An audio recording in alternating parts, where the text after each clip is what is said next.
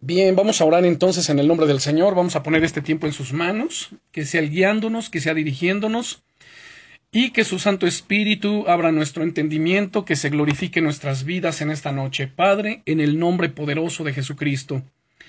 Agradecemos, Señor, la bendición que tenemos de estar en tu presencia, la bendición, Señor, de estudiar tu palabra y de seguir siendo no solamente enseñados, sino también confrontados en aquellas áreas en donde necesitamos hacer ajustes, donde necesitamos hacer cambios, cambios importantes y que estos cambios, Señor, sobre todo puedan ser permanentes en nuestras vidas, en nuestro hogar, en nuestra familia. Que te glorifiques, Rey eterno, y por ello te pedimos, abre, Señor, nuestro entendimiento. Ilumina, Señor, nuestro corazón, abre nuestros oídos espirituales, Señor, para escuchar tu voz, tu palabra.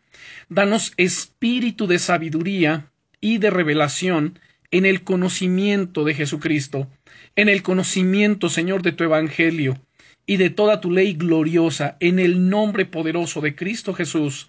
Amén.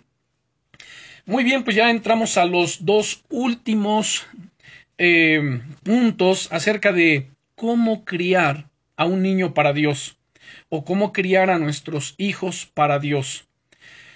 Y esto es algo que tenemos que tener siempre presente. Y es algo que lamentablemente no todos tienen presente, ¿no? El, el poder criar a sus hijos para Dios. Ya lo hemos dicho en muchas otras ocasiones, que hay quienes se ocupan porque sus hijos puedan ser quizá buenos profesionistas, empresarios, eh, quizá deportistas, músicos, etc. Pero la pregunta es, ¿quién se ha detenido a pensar a reflexionar y decir, a ver, yo tengo que criar a mi hijo o a mis hijos para Dios.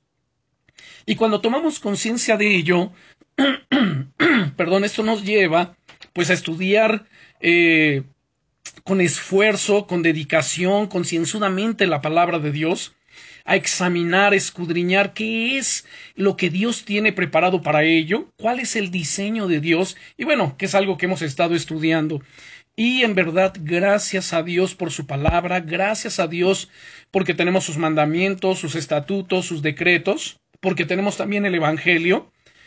Y hago esta distinción porque no toda la Biblia es el Evangelio de Jesucristo, pero tampoco toda la Biblia es la ley de Dios. Así que es importante el poder distinguir lo que es la ley de Dios, la ley moral, las leyes sanitarias, las leyes religiosas, y por supuesto lo que es el Evangelio. Y toda la escritura, como dice el apóstol Pablo a Timoteo, toda la escritura ha sido inspirada por Dios. ¿Y es útil para qué? Para enseñar, para instruir, para corregir eh, al hombre en justicia, a fin de que el hombre de Dios sea perfecto, enteramente preparado para toda buena obra. Dios desea que seamos enteramente preparados para toda buena obra y para ello pues es fundamental conocer las sagradas escrituras, no solamente ver algunas porciones aisladas, sino ver todas las escrituras. En el Salmo 119 quiero que abramos nuestra Biblia en el libro de los Salmos en el capítulo 119 para que podamos entonces entrar a nuestro, punto 29 y desmenuzarlo bien. en el Salmo 119, si ya están conmigo, le damos lectura solamente al versículo 60 y nos dice, la suma de tu palabra es verdad. Salmo 119 y versículo 160. La suma de tu palabra es verdad, y eterno es todo juicio de tu justicia. ¿Qué significa esto? La suma de tu palabra. Es decir, tomamos pasajes del Antiguo Testamento de diferentes libros y vamos sumándolos. Pasajes que hablan sobre un mismo tema, en este caso si estamos hablando de la familia o de la educación de los hijos, de la corrección, de la sabiduría y vamos sumando esos pasajes, esos, esos versículos o capítulos o pasajes completos de las escrituras y también del Nuevo Testamento donde habla sobre ese mismo tema.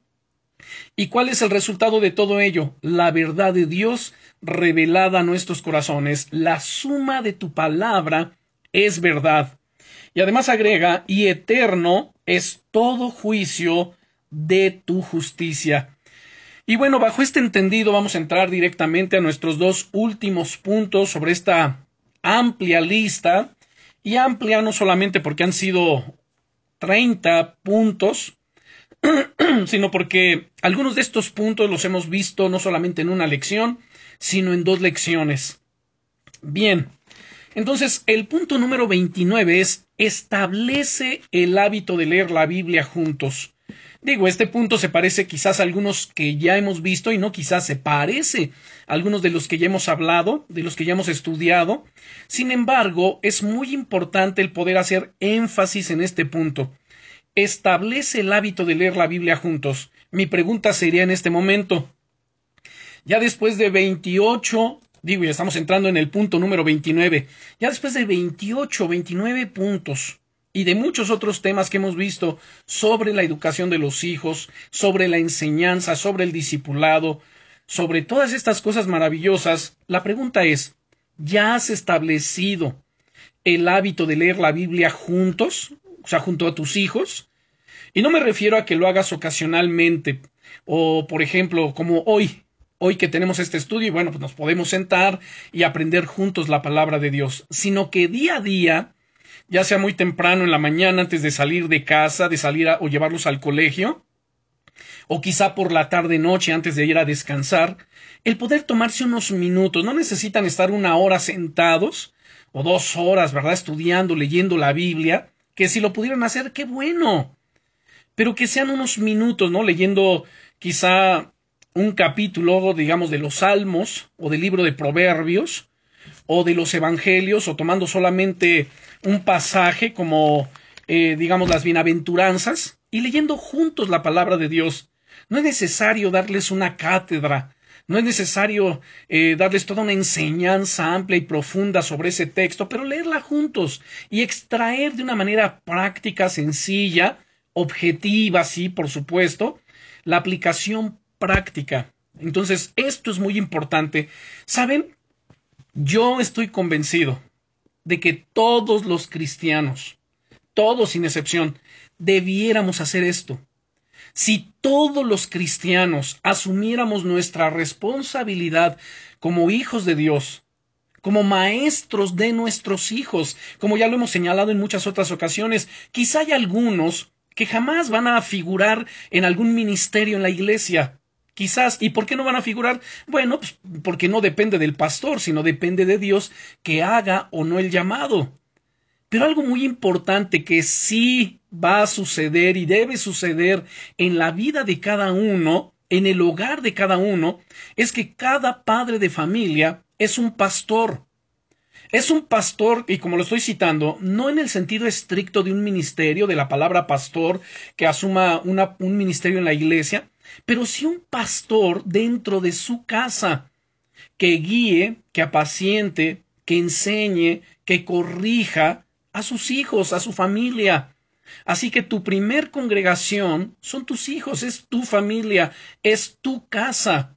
Y como lo digo, si cada cristiano pudiésemos entender esto, saben hermanos, nuestro mundo sería otra cosa.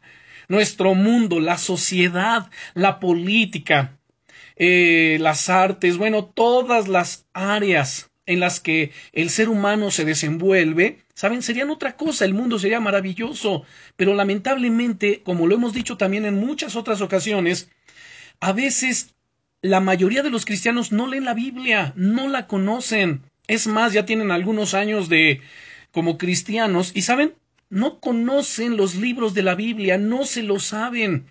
Es más, no saben de qué trata cada libro. Yo estoy convencido de que cada cristiano debe tener una noción, por lo menos general, de cada libro de la Biblia, de qué trata, de qué habla. Y bueno, pero esto no se da porque, como ya lo citamos, no se dan el tiempo para leer. Y si no lo hace de manera individual, ¿cómo lo harán con sus hijos? Así que este punto, como todos los demás que son muy importantes, es establece el hábito de leer la Biblia juntos. Eh, segunda de Timoteo, capítulo 3, vamos a abrir nuestra Biblia y vamos a ver aquí uno de los textos que hemos no solamente leído, sino que hemos explicado, que ya hemos comentado en nuestras lecciones. Y como lo digo, no está por demás recordar qué es lo que nos dice segunda carta del apóstol Pablo a su discípulo Timoteo, en el capítulo 3, segunda de Timoteo, capítulo 3 y versículo 15. Noten aquí algo muy importante. Timoteo ya era un discípulo del apóstol Pablo, y no solamente era un discípulo, sino a esta altura, cuando Pablo le está escribiendo esta carta, Timoteo ya era un joven pastor, era un hombre que ejercía el ministerio, que predicaba, que enseñaba. Y aún con todo y eso, él necesitaba ser, seguir siendo instruido, necesitaba seguir siendo enseñado por su discipulador, que era el apóstol Pablo. Y vemos aquí la serie de recomendaciones en las dos cartas que tenemos, primera y segunda de Timoteo o a Timoteo. Son dos cartas pastorales, son dos cartas con una riqueza de consejos maravillosos, impresionantes. Pero bien, y entonces Pablo le dice aquí en el versículo 15, y que desde la niñez noten, no lo supiste en tu juventud, o en tu adolescencia, o ya en tu adultez, sino y que desde la niñez, desde que eras pequeño, has sabido las sagradas escrituras. Noten, has sabido, has aprendido, has sido enseñado en las sagradas escrituras, las cuales te pueden hacer sabio para la salvación por la fe que es en Cristo Jesús. Ahora, como ya hemos enseñado y hemos eh, comentado este versículo, recordemos que Timoteo fue uno de los primeros en la segunda generación de cristianos. Él llegó a ser cristiano no por medio de la predicación eh, del apóstol Pablo o de alguno de los otros apóstoles, de algún evangelista, que le hubieran predicado pues un tremendo sermón y él se hubiese convertido, sino que él era cristiano debido a la influencia que su madre, eh, que su madre Eunice y su abuela Loida pues, le habían enseñado en las sagradas escrituras, considerando, recuerden bien, Proverbios capítulo 22 versículo 6 que nos dice, instruye al niño en su camino y aun cuando fuere viejo, no se apartará de él. La palabra instruye tiene que ver con que nosotros nos convertimos en maestros, o usamos o fungimos como tales, usamos la función de maestros, de instructores. Y si entendemos que somos instructores de nuestros hijos, eso nos debe retar eso nos debe desafiar a estudiar diligentemente la palabra de Dios, porque a ver, si yo soy un instructor, pues ¿qué voy a enseñar? ¿En qué voy a instruir? ¿En qué área? ¿En qué materia? ¿En qué ramo yo voy a instruir a mis hijos o a alguien? Entonces somos llamados a ser instructores, enseñadores de la palabra de Dios. ¿Dónde? En nuestros hogares. Y como lo dije al principio, quizás alguien nunca figure como un maestro, como un instructor de la palabra de Dios dentro de la iglesia, en un seminario teológico, instituto bíblico, universidad teológica, quizá no lo haga jamás, pero sí es un instructor, es un maestro, debe ser un maestro en su casa. Y como lo hemos dicho también en otras ocasiones, tenemos excelentes maestros, no solamente en el ámbito espiritual, sino también en el secular excelentes maestros, profesores, pero también hay regulares y pésimos, ¿no es cierto? Aquí el encajar en cualquiera de estas tres categorías va a depender en buena medida de cada uno de nosotros. No, eh, no va a depender de qué tan capaz yo soy, porque Dios a cada ser humano nos ha dotado con una capacidad impresionante. El problema está que muchos tienen sus capacidades dormidas, no las desarrollan, se han conformado y bueno, simplemente quizás algunos se encogen de hombros diciendo, bueno, es que eso no es para mí, eso es pues, para el pastor o para otras personas, yo estoy bien así. Pero cuando uno entiende el llamado y uno dice, a ver, espérame, yo soy el responsable directo de enseñar a mis hijos, de enseñar a mi casa, como Josué lo decía en el capítulo 24, versículo 15 de su libro, pero yo y mi casa serviremos a Jehová. Yo y mi casa, no el yo, él va por delante. Yo y mi casa. Yo soy el primero que le entra, yo soy el primero en ser confrontado con la palabra, yo soy el primero en estudiar, yo soy el primero en llenarme del conocimiento de la palabra de Dios para enseñar mi casa y entonces mi casa pueda seguir también en los caminos del Señor. Bien, regresando entonces a lo que estamos hablando respecto de Timoteo, que le dice Pablo, y que desde la niñez ha sabido, ha sido instruido, ha sido enseñado en las sagradas escrituras, las cuales te pueden hacer sabio para la salvación por la fe que es en Cristo Jesús. ¿Quién le enseñó a Timoteo? Como ya lo dijimos, desde que era pequeño, le enseñó su abuela Loida y su madre Eunice. Qué bendición, ¿no? Cuando la, los padres pueden permitir que los abuelos, por supuesto, con el conocimiento de la palabra de Dios, puedan instruir también a los hijos. Esa es una bendición gloriosa que vemos aquí. En 1 Timoteo 1.5 nos dice, 1 Timoteo 1.5, le dice Pablo a Timoteo, pues el propósito de este mandamiento es el amor nacido de corazón limpio y de buena conciencia y de fe no fingida. Y luego dice, um, bueno, ahí me detengo. Primero aquí en el 1.5 de 1 Timoteo 1.5 dice, pues el propósito de este mandamiento es el amor nacido de un corazón limpio y de buena conciencia y de fe no fingida. Escuchen, la fe se puede fingir, se puede aparentar cierto grado de conocimiento de las escrituras. Aquí cuando habla de la fe se está refiriendo a la doctrina, a la palabra de Dios. Ahora en la segunda carta a Timoteo, también en el capítulo 1 y versículo 5,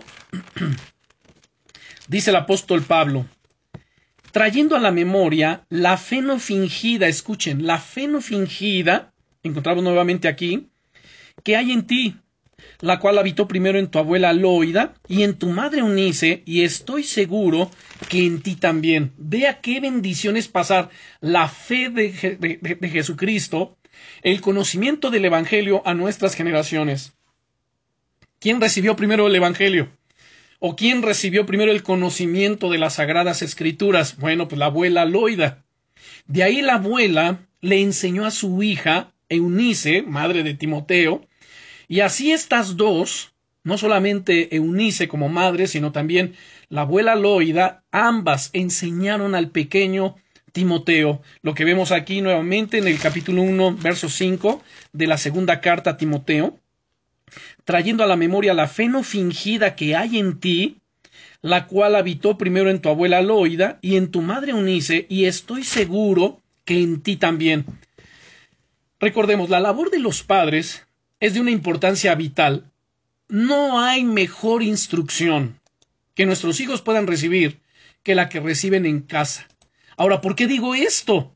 Lo digo porque amamos a nuestros hijos, deseamos lo mejor para ellos, y si hay alguien que puede estar atento a sus necesidades, no solamente físicas, sino y, tampoco no solo materiales, sino espirituales, pues somos nosotros como padres. Nosotros anhelamos y deseamos un mejor porvenir a nuestros hijos que el que nosotros hemos tenido, ¿no es cierto? O por lo menos como lo hemos tenido nosotros. Entonces, la labor de los padres es de suma importancia vital. Tanto en casa como en la iglesia, es necesario entender que enseñar a los niños es tanto una oportunidad como una responsabilidad. Ahora, con esto que estoy yo diciendo, no espero que no se interprete tampoco como, como que, ah, bueno, pues entonces ya de esta manera los pastores, eh, los maestros de la palabra, pues se, desentiende de, se desentienden de su enseñanza hacia los niños. La respuesta es no. Tan es así que, bueno, tenemos este espacio abierto para enseñar la palabra de Dios, para que seamos instruidos, ¿no es cierto?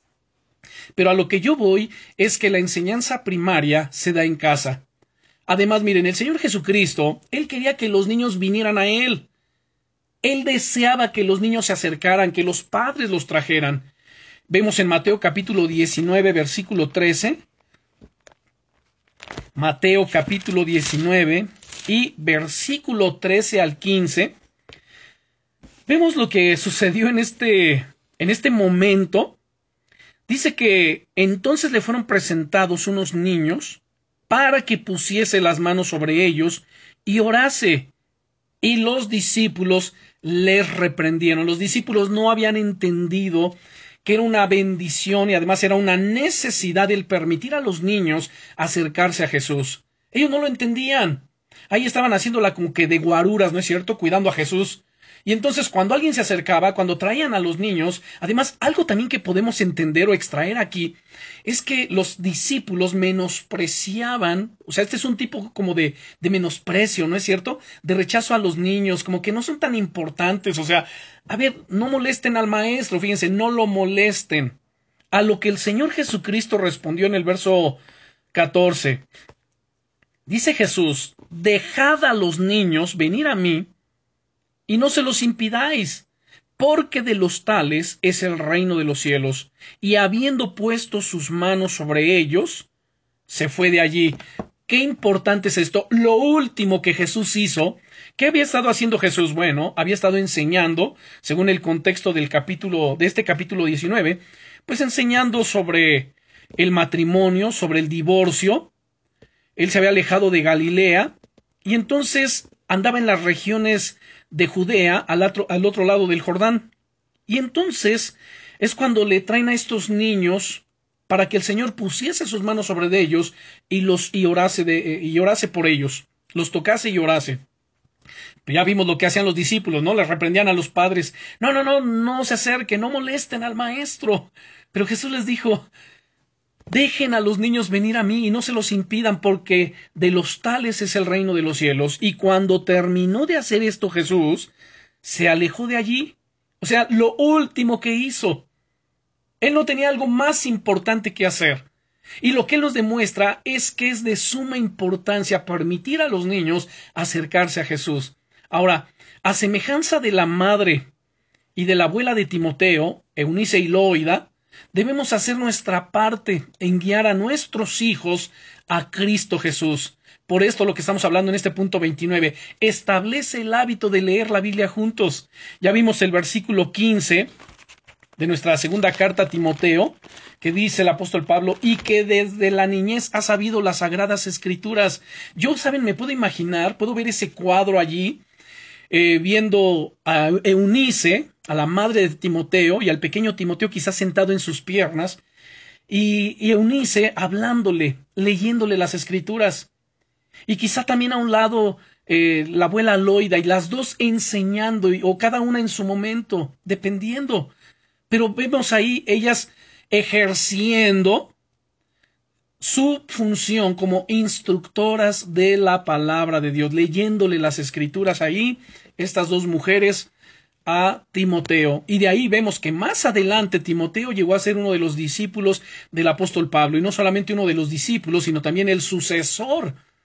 Porque le dio continuidad, y no solamente vemos a Tito, vemos a Filemón, pero particularmente vemos a Timoteo dándole continuidad al ministerio que el Dios, que el Señor Jesucristo llamó a ejercer al apóstol Pablo. Entonces, a semejanza de estas dos mujeres, de Eunice y Loida, debemos hacer nuestra parte en guiar a nuestros hijos a Cristo, en enseñarles la palabra de Dios. Ahora, miren hermanos, si alguien de repente se atora, ¿no? En algún tema, es que no sé qué más hacer, no sé qué más decir, no sé qué más enseñar. Hermanos, con toda confianza pueden hablarme, pueden llamar y con todo gusto se les enseña, les puedo compartir algo más. Eh, se atiende la necesidad, o sea, nadie está solo, nadie como para decir es que ya no sé qué hacer y ahora algo así como aquella escena cómica, ¿no? Y ahora quién podrá ayudarme. Pues aquí estamos para servirles.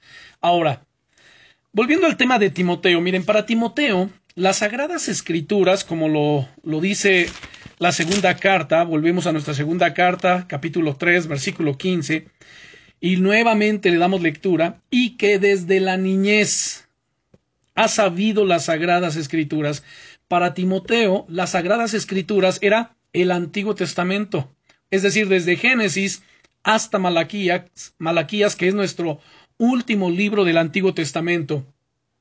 ¿Y por qué no hablamos del Nuevo Testamento? Porque en ese contexto histórico no se había conformado este canon.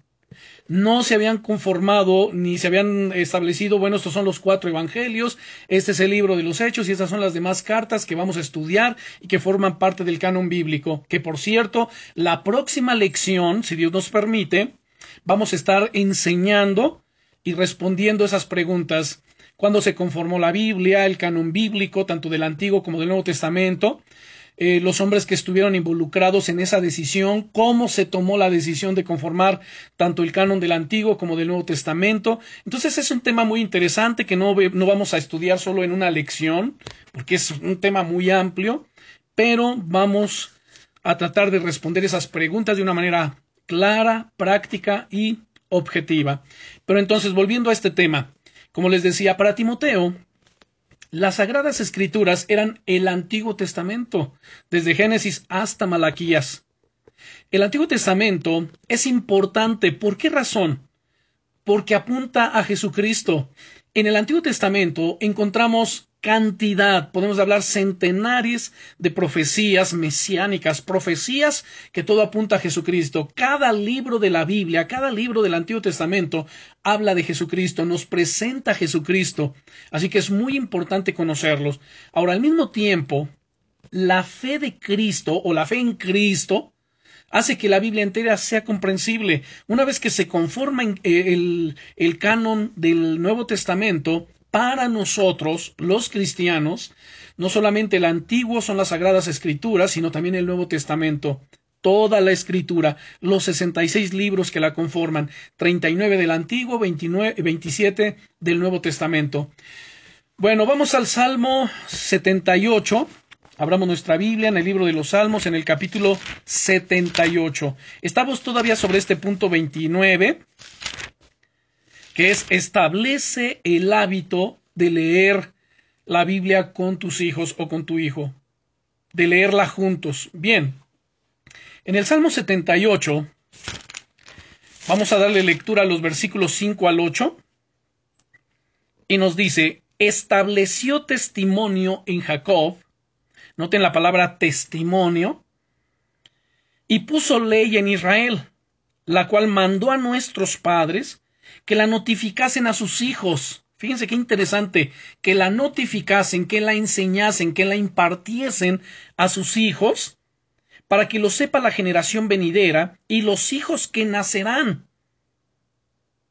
Y los que se levantarán lo cuenten a sus hijos, a fin de que pongan en Dios su confianza y no se olviden de la obra de Dios, que guarden sus mandamientos y no sean como sus padres, generación contumaz y rebelde, generación que no dispuso su corazón, ni fue fiel para con Dios su espíritu. Vean qué tremendo testimonio se da aquí acerca del pueblo de Israel.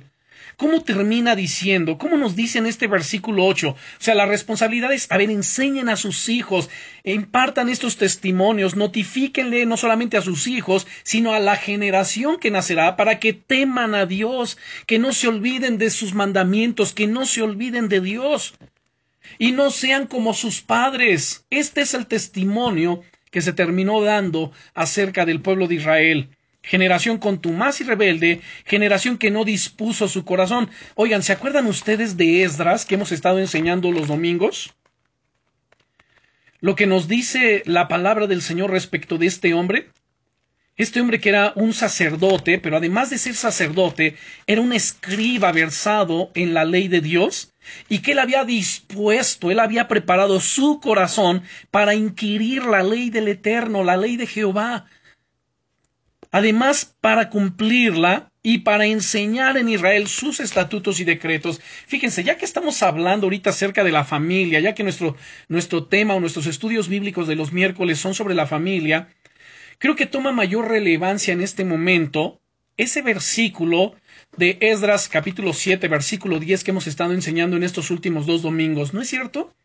De nosotros como padres disponer, preparar nuestro corazón para aprender, ¿no es cierto?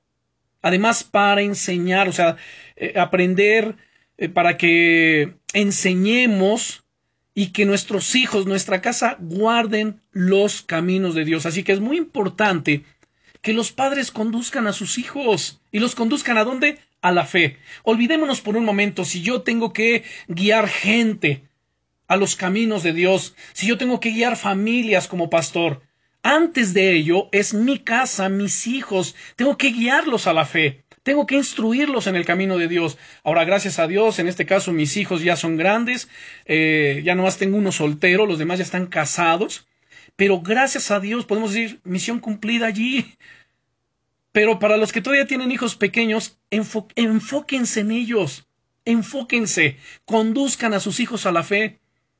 Saben, esta debe ser siempre la fuente primaria de la instrucción religiosa que se da, la palabra de Dios. Dios ordenó, como lo vemos en el Salmo 78, en estos versículos del 5 al 8, que sus leyes y estos hechos poderosos en la historia de Israel se transmitieran de padres a hijos.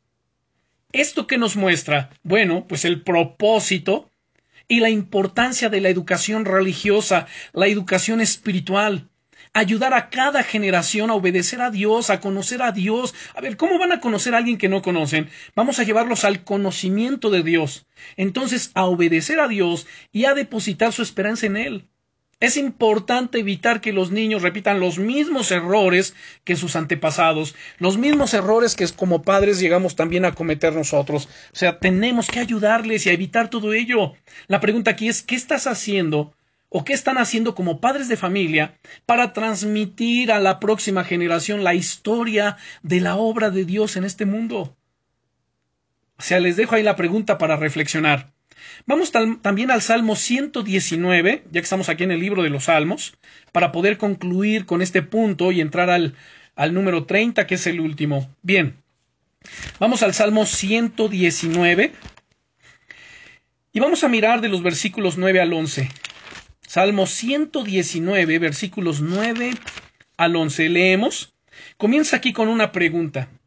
¿Con qué limpiará el joven su camino? La respuesta inmediatamente en este mismo versículo es con guardar tu palabra. ¡Wow! O sea, ¿quién está preguntando aquí? Dios pregunta. A ver, ¿con qué limpiará el joven su camino? ¿Con qué limpiará tu hijo su camino? ¿Con qué guardarás o limpiarás tú tu camino? Y la respuesta es con guardar, Señor, tu palabra. En el verso 10 dice, con todo mi corazón te he buscado, ojalá, y cada uno de nosotros, en verdad, día a día, estemos buscando hacia Dios con todo el corazón, con todo mi corazón te he buscado, no me dejes desviarme de tus mandamientos, noten, no me dejes desviarme de tus mandamientos. En mi corazón he guardado tus dichos. ¿Qué significa en mi corazón he guardado tus dichos? Significa he memorizado tu palabra, me he aplicado al estudio y a la memorización de tu palabra. En mi corazón he guardado, he atesorado tus dichos. ¿Para qué? ¿Para saber más que los demás?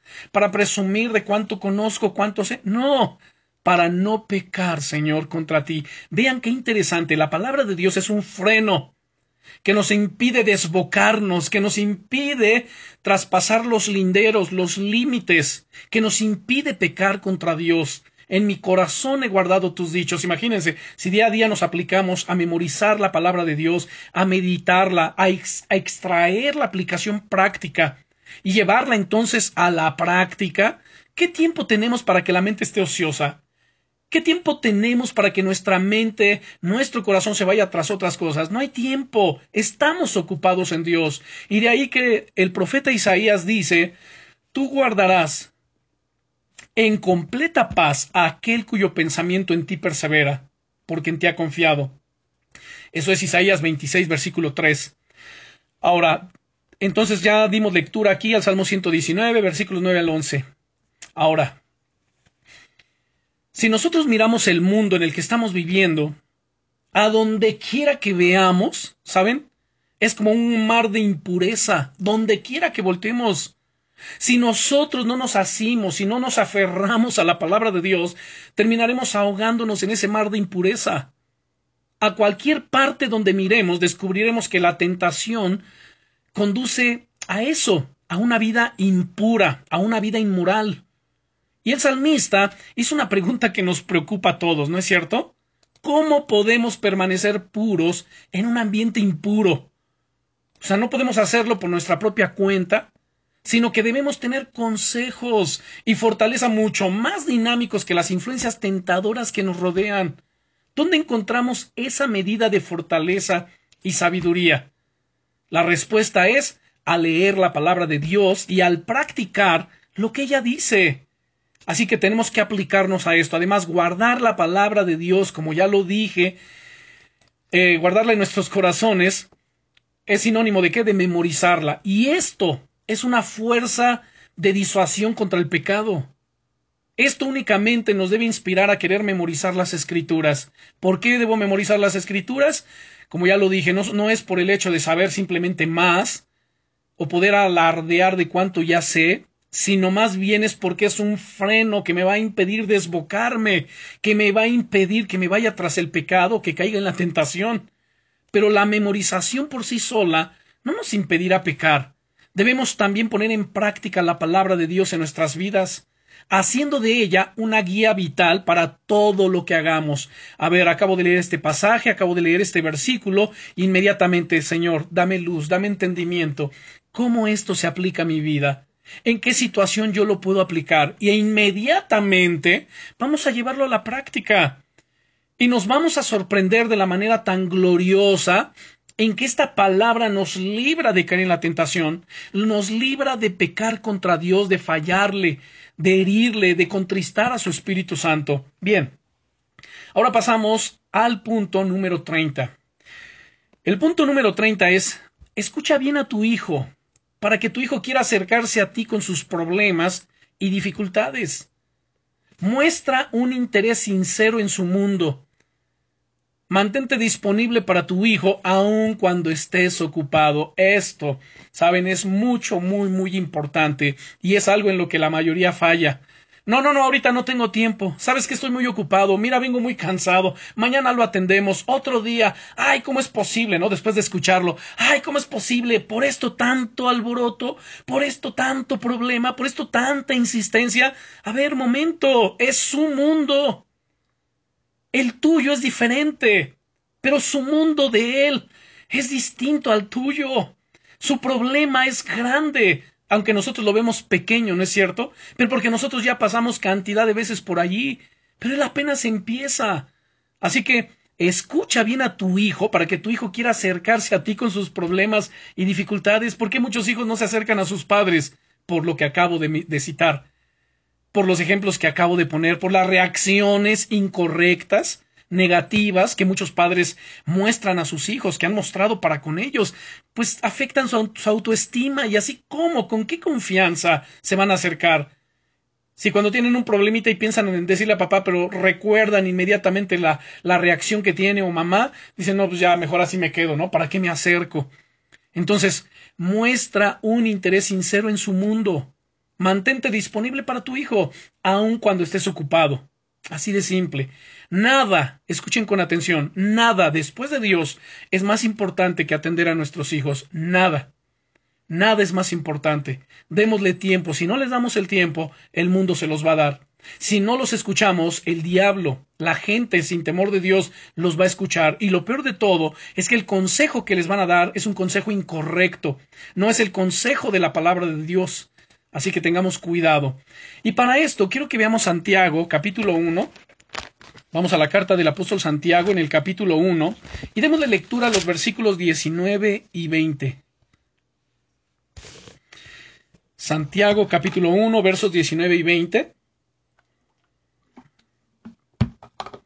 Bien, dice, por esto, mis amados hermanos, todo hombre sea pronto para oír, tardo para hablar, tardo para irarse, porque la ira del hombre no obra la justicia de Dios. Fíjense qué interesante es lo que nos dice aquí. La ira del hombre no obra la justicia de Dios, es decir, la ira que nace del egoísmo no contribuye a la justicia de Dios, sino que conduce a dónde? Pues a la malicia y a la destrucción. Entonces, la ira que nace del egoísmo no contribuye a la justicia de Dios, solo va a conducir a lo que acabo de mencionar, a la malicia y la destrucción. Miren, cuando hablamos demasiado y oímos poco, Comunicamos a los demás que nuestras ideas son mucho más importantes que las de ellos, ¿no es cierto? Santiago con sabiduría nos aconseja el poder revertir ese proceso. O sea, pongamos un cronómetro mental en nuestra conversación y controlemos cuánto hablamos y también cuánto estamos escuchando. Cuando los hijos vienen, oye papá, a ver hijo, dime, fíjate que pasa esta situación y no interrumpamos, porque a veces empezamos a interrumpir, ay, por favor, ¿cómo es posible? Y para eso me hiciste que dejara de atender esta situación y para eso me hiciste que dejara el teléfono. O sea, a ver, y ese es un problema, ¿no? El día de hoy, el teléfono es como un sexto dedo. Hay quienes no se despegan del teléfono, pero para nada. Tenemos que tener un orden en nuestros tiempos. Tenemos que tener un orden por salud mental, por salud espiritual, por salud familiar. Cada cosa tiene que tener su tiempo, su momento. Establezcamos orden, administremos sabia y prudentemente todo nuestro tiempo y las cosas que estamos manejando. Y como lo dije, y así nos lo señala la palabra de Dios, tenemos que poner atención a quién? A nuestros hijos. Entonces, miren, como lo acabo de decir, Santiago y cada carta de la Biblia, cada libro de las Escrituras, es una fuente de sabiduría, de conocimiento. Pero en este caso que estamos hablando eh, de Santiago, él nos aconseja revertir ese proceso. Y como lo dije también, pongamos un cronómetro mental en nuestra conversación. Controlemos cuánto es lo que yo estoy hablando y también cuánto estoy escuchando. Ahora, si realmente estoy escuchando con claridad, con comprensión, con entendimiento, o solo escucho para responder. Cuando alguien conversa contigo, o sea, percibe esa persona que son valiosos sus puntos de vista y sus conceptos, en este caso, los hijos, cuando tus hijos conversan contigo, ellos están percibiendo o les estás transmitiendo que ellos son valiosos como personas, ¿eh? Y además sus puntos de vista y sus conceptos. Quizás estarán equivocados, pero con sabiduría, con prudencia, puedes tú corregir todo ello, pero lo importante para dar la pauta a, a instruir y corregir es necesario que aprender a escuchar. Además, este, estos versículos 19 y 20 de Santiago se está refiriendo al enojo que surge cuando se siente herido el ego. O sea, me siento herido, no se oyen mis opiniones, no me escucha. Y esto no solamente es con los hijos, ¿no? Se da también en el matrimonio, la esposa o el esposo, donde la esposa no se siente amada, querida, ha sido herida, lastimada, no se escuchan sus opiniones, sus puntos de vista, o viceversa, ¿no es cierto? O es el marido el que ha sido herido, lastimado, al que no se le considera. Entonces, ya va dependiendo de. Entonces, cuando hay injusticia y pecado, debemos enojarnos porque otros son heridos. Pero no debemos enojarnos cuando no ganamos una discusión o cuando sentimos que fuimos ofendidos o que no se nos toma en cuenta. El enojo egoísta nunca ha ayudado a nadie y por supuesto nunca ayudará a nadie. Vean aquí mismo en Santiago en el capítulo 3 versículos 13 al 18. Dice, ¿quién es sabio? Santiago 3 versos 13 al 18. ¿Quién es sabio y entendido entre vosotros? Muestre por la buena conducta sus obras en sabia mansedumbre. Pero si tenéis celos amargos y contención en vuestro corazón, no os jactéis ni mintáis contra la verdad, porque esta sabiduría no es la que desciende de lo alto, sino terrenal, animal, diabólica. Porque donde hay celos y contención, allí hay perturbación y toda obra perversa. Pero la sabiduría que es de lo alto es primeramente pura, después pacífica, amable, benigna, llena de misericordia y de buenos frutos, sin, incertidumbre ni hipocresía, y el fruto de justicia se siembra en paz para aquellos que hacen la paz. Pregunta. ¿Han conocido a alguien que afirma que es sabio, pero que actúa con necedad? La sabiduría verdadera puede medirse por la profundidad del carácter de una persona. Así como ustedes pueden identificar un árbol por el tipo de fruto que produce, o sea, también pueden evaluar su propia sabiduría por la forma en que actúan, a ver cómo actúo, cómo respondo, cómo reacciono frente a esta situación. Dependiendo de ello, estoy mostrando mi grado de sabiduría, mi grado de madurez. La necedad a dónde nos conduce? Al desorden. pero la sabiduría conduce a la paz y a la bondad. Pregunta, ¿estás tentado cuando hay una diferencia, cuando hay una discusión, ¿estás tentado a agrandar el conflicto? ¿A hacer correr el chisme o echar leña al fuego de la discordia? O sea, las conversaciones agradables, así como las palabras prudentes y amorosas, son semillas de paz. Dios ama a los pacificadores. Recuerden en, el, en las bienaventuranzas de Mateo capítulo 5, particularmente el versículo 9, bienaventurados los pacificadores. ¿Por qué? Porque estos serán llamados hijos de Dios. Ahora, en estos versículos que estamos viendo, ¿no?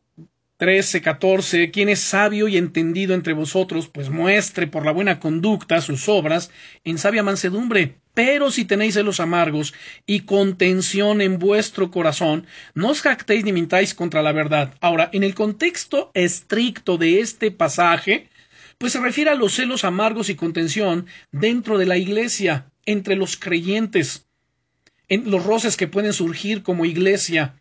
Pero podemos aplicarle, escuchen lo que estoy diciendo, y con esto no estamos eh, haciendo una eisegesis, sino estamos dando una aplicación correcta a la escritura, podemos aplicarlo al hogar. Estamos hablando del hogar, de la familia, de los hijos, del matrimonio. Pero si hay celos amargos y contención en vuestro corazón, no os jactéis ni mintáis contra la verdad, porque esta sabiduría no es la que desciende de lo alto, sino terrenal, animal, diabólica. Entonces, celos amargos y contención están inspirados por el diablo. No le den lugar al diablo en su hogar, en su matrimonio, en su vida. O sea, es fácil para nosotros ser atraídos a deseos equivocados quizá por la presión social y a veces por cristianos con buenas intenciones, por escuchar los consejos de impónganse, háganlo, fíjense metas altas. O sea, podemos ser atraídos hacia la avaricia y la competencia destructiva. Buscar la sabiduría de Dios nos libra de la necesidad de compararnos con los demás o comparar, en este caso, el esposo a la esposa con alguien más o viceversa, y de codiciar lo que ellos tienen. A paz nos llamó Dios. Vamos a la carta a los Filipenses capítulo 2. Vamos a Filipenses capítulo 2. Porque este punto, como ya se dieron cuenta, lo hemos ampliado.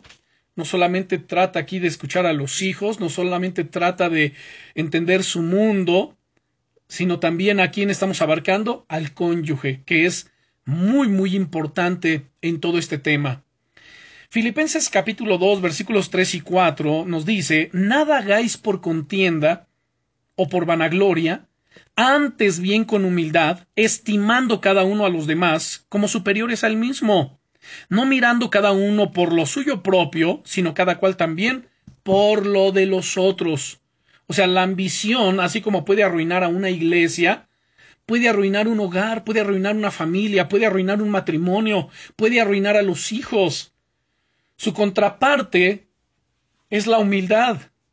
O sea, la humildad genuina puede edificarla, edificar una iglesia, edificar una sociedad, edificar un hogar, un matrimonio, edificar a los hijos. Como padres de familia, como esposos, el consejo aquí es ser humilde. Y ser humilde significa tener una clara perspectiva de nosotros mismos. Podemos ver Romanos capítulo 12, versículo 3. Y Romanos capítulo 12, versículo 3, noten lo que nos dice sobre esto que acabo de mencionar. Romanos capítulo 12, versículo 3 dice, digo pues, por la gracia que me es dada, a cada cual que está entre vosotros, que no tenga más alto concepto de sí que el que debe tener, sino que piense de sí con cordura, conforme a la medida de fe que Dios repartió a cada uno. Ahora, esto no significa pues, derrumbarnos, ¿no? O sea, ante Dios somos pecadores, somos salvos solo por la gracia de Dios, pero somos salvos y por lo tanto tenemos un gran valor en el reino de Dios.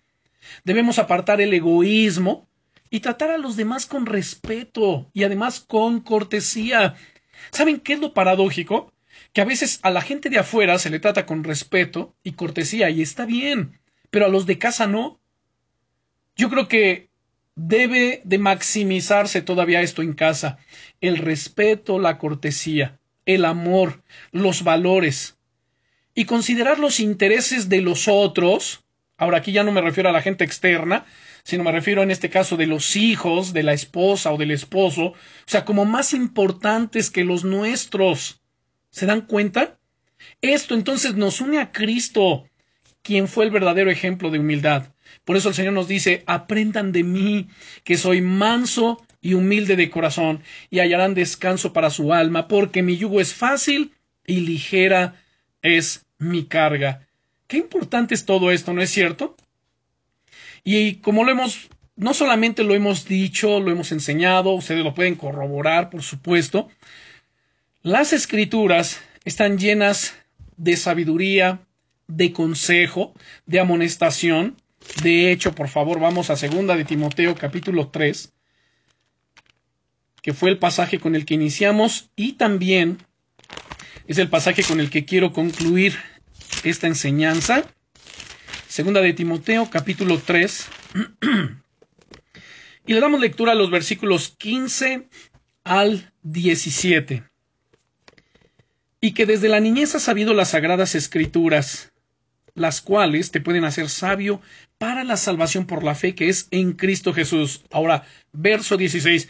Toda la escritura para nosotros es Génesis hasta Apocalipsis desde el primer versículo del capítulo 1 de Génesis hasta el último capítulo, hasta el último versículo del capítulo 22 de Apocalipsis. Toda la escritura es inspirada por Dios.